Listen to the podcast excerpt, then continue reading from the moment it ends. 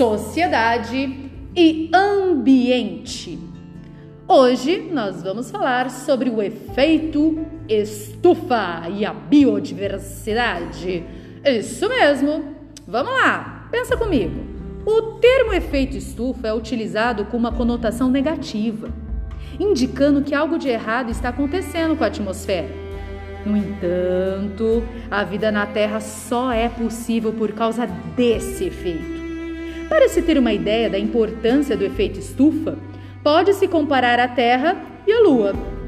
Enquanto a camada de ar que envolve a Terra se mantém entre extremos aproximados de menos 10 graus Celsius e 50 graus Celsius, a Lua, que até onde sabemos não possui seres vivos, apresenta extremos de menos 150 graus Celsius à noite e 100 graus Celsius na superfície exposta ao Sol. Estas diferenças existem a despeito do fato de ambos os corpos celestes se encontrarem à mesma distância do Sol. Estas diferenças existem porque a Terra possui uma camada de gases capazes de absorver parte da radiação emitida pelo Sol.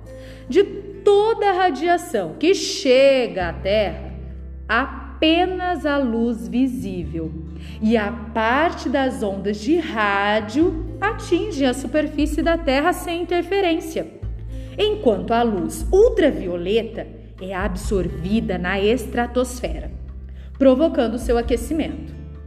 Este é o efeito estufa benéfico, sem o qual a vida na Terra seria impossível.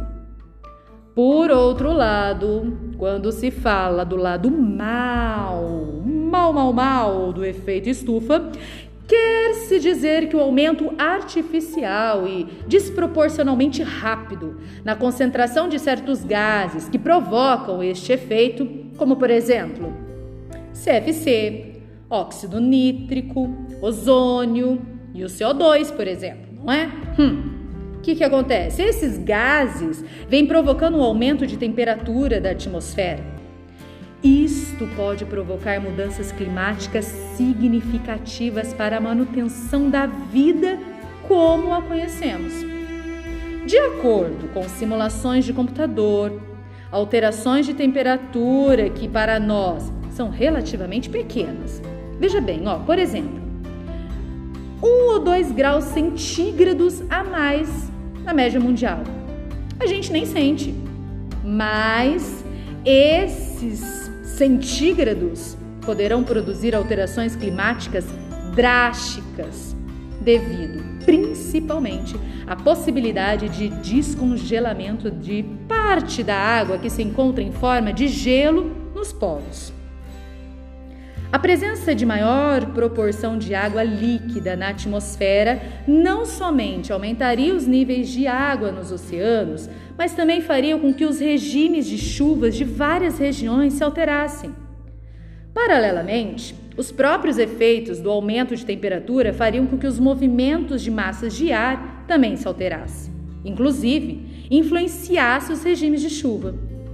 Esse cenário de mudanças climáticas já ocorreu diversas vezes no nosso planeta.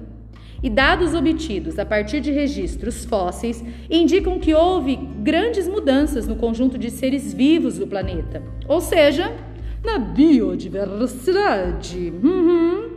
Os maiores focos de biodiversidade, né, da nossa diversidade biológica no nosso planeta, sabe onde eles se encontram? Hum, os maiores focos de diversidade biológica no nosso planeta se encontram nas regiões costeiras e nas regiões que abrigam florestas tropicais. Hum, a biodiversidade marinha e costeira formam um conjunto mais amplo de biomas do planeta, cobrindo, pasmem, cerca de 70% da superfície terrestre. Uhum. As regiões costeiras estão entre os ecossistemas naturais mais produtivos. Estuários, lagunas, recifes de corais são um exemplo. A diversidade biológica marinha é comparável às florestas tropicais terrestres.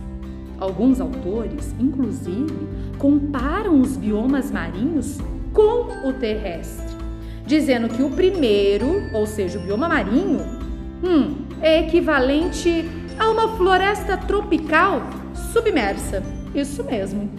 Em um cenário onde o aumento nos gases do efeito estufa provoca mudanças ambientais muito rápidas, o aquecimento das águas degradaria os ecossistemas marinhos, afetando diversas espécies de diferentes formas.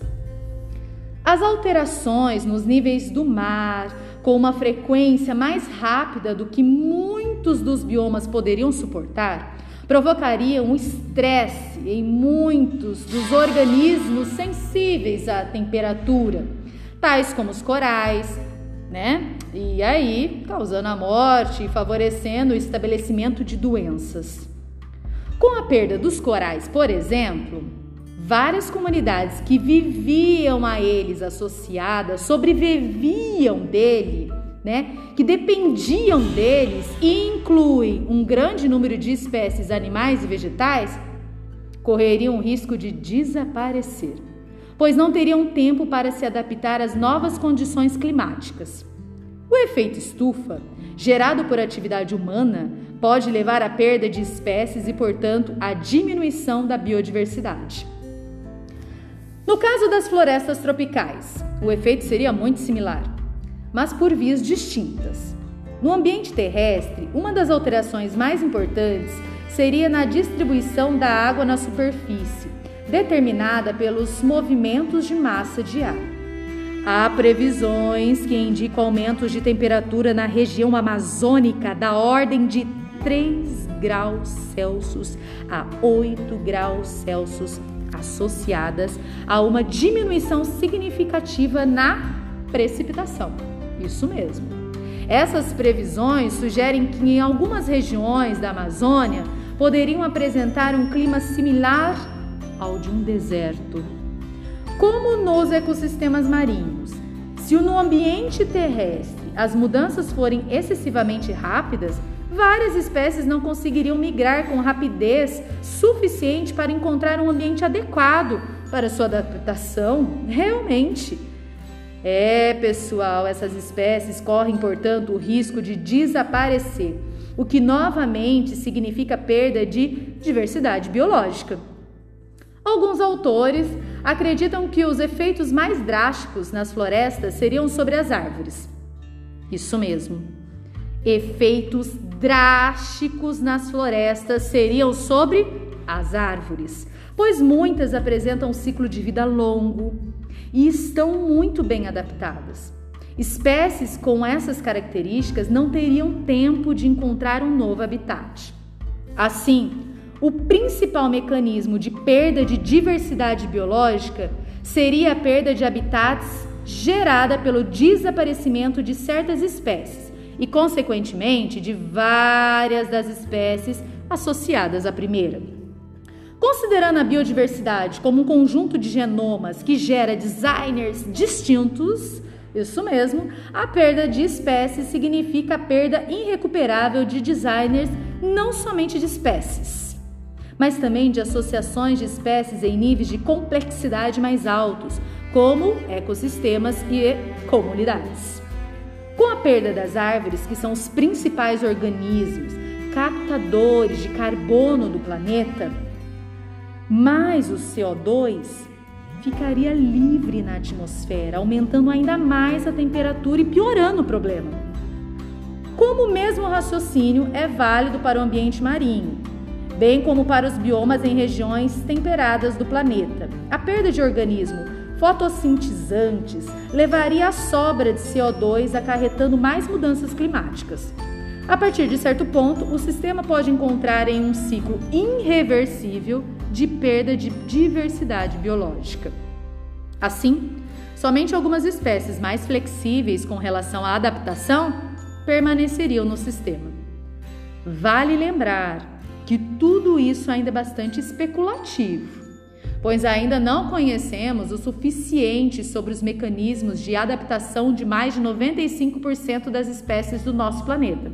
O que sabemos hoje é muito pouco perto do que há para saber sobre biodiversidade. E por isso, as previsões correspondentes, ou seja, que são correntes, poderiam estar erradas, dando para o lado positivo quando para o lado negativo. Se as previsões estiverem certas, não haverá tempo hábil para conhecermos o necessário sobre biodiversidade até cerca de 2050. Vejam bem, estamos em 2021, não conseguiríamos até cerca de 2050, pouco tempo, hein? Quando a concentração de CO2 será o dobro da de hoje. Assim, não parece sábio arriscar e continuar produzindo gases do efeito estufa. Texto tirado de Marcos Bucherch, O efeito estufa e a biodiversidade.